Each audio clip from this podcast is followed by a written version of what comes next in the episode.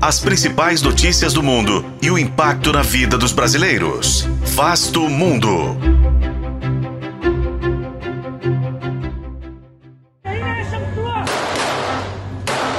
Em meio ao conflito no Oriente Médio, os Estados Unidos autorizaram o descongelamento de 10 bilhões de dólares para o Irã, o que gerou críticas por causa dos laços de Teherã com o Hamas, o Hezbollah e outros grupos envolvidos em ataques na região.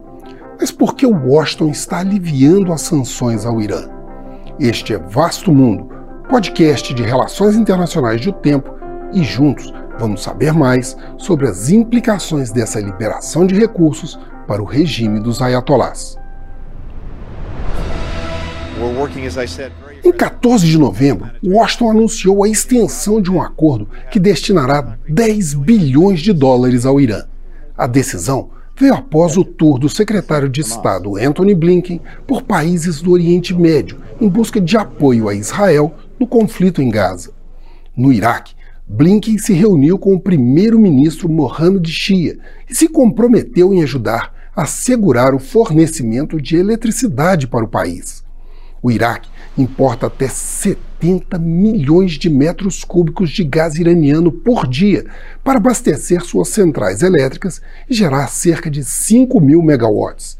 E os 10 bilhões de dólares são recursos para o pagamento dessa energia e que estavam congelados em contas bancárias em Bagdá, devido às sanções contra o programa nuclear iraniano.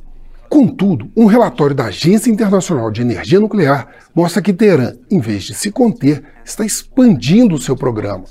Em outubro, as reservas iranianas de urânio enriquecido passaram de 4 mil quilos, um excedente 22 vezes maior que o limite de cerca de 200 quilos de urânio definido no acordo assinado em 2015.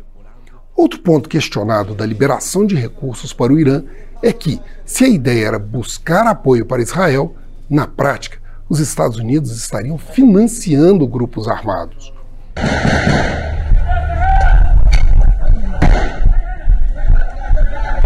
O Irã destinaria em torno de 100 milhões de dólares por ano ao Hamas, responsável pelos ataques terroristas contra Israel, bem como 700 milhões de dólares ao Hezbollah, que atua na fronteira sul do Líbano. Fora o chamado Eixo da Resistência, um grupo de milícias no Oriente Médio, incluindo Síria e Iraque, onde tropas norte-americanas sofreram 55 ataques armados entre outubro e novembro e tiveram 59 militares feridos, o que mostra, mais uma vez, não existir soluções fáceis e rápidas para a crise no Oriente Médio. Eu sou Frederico Duboc e este foi Vasto Mundo. Acompanhe este e outros episódios no YouTube, nas plataformas de streaming e na programação da FM O Tempo.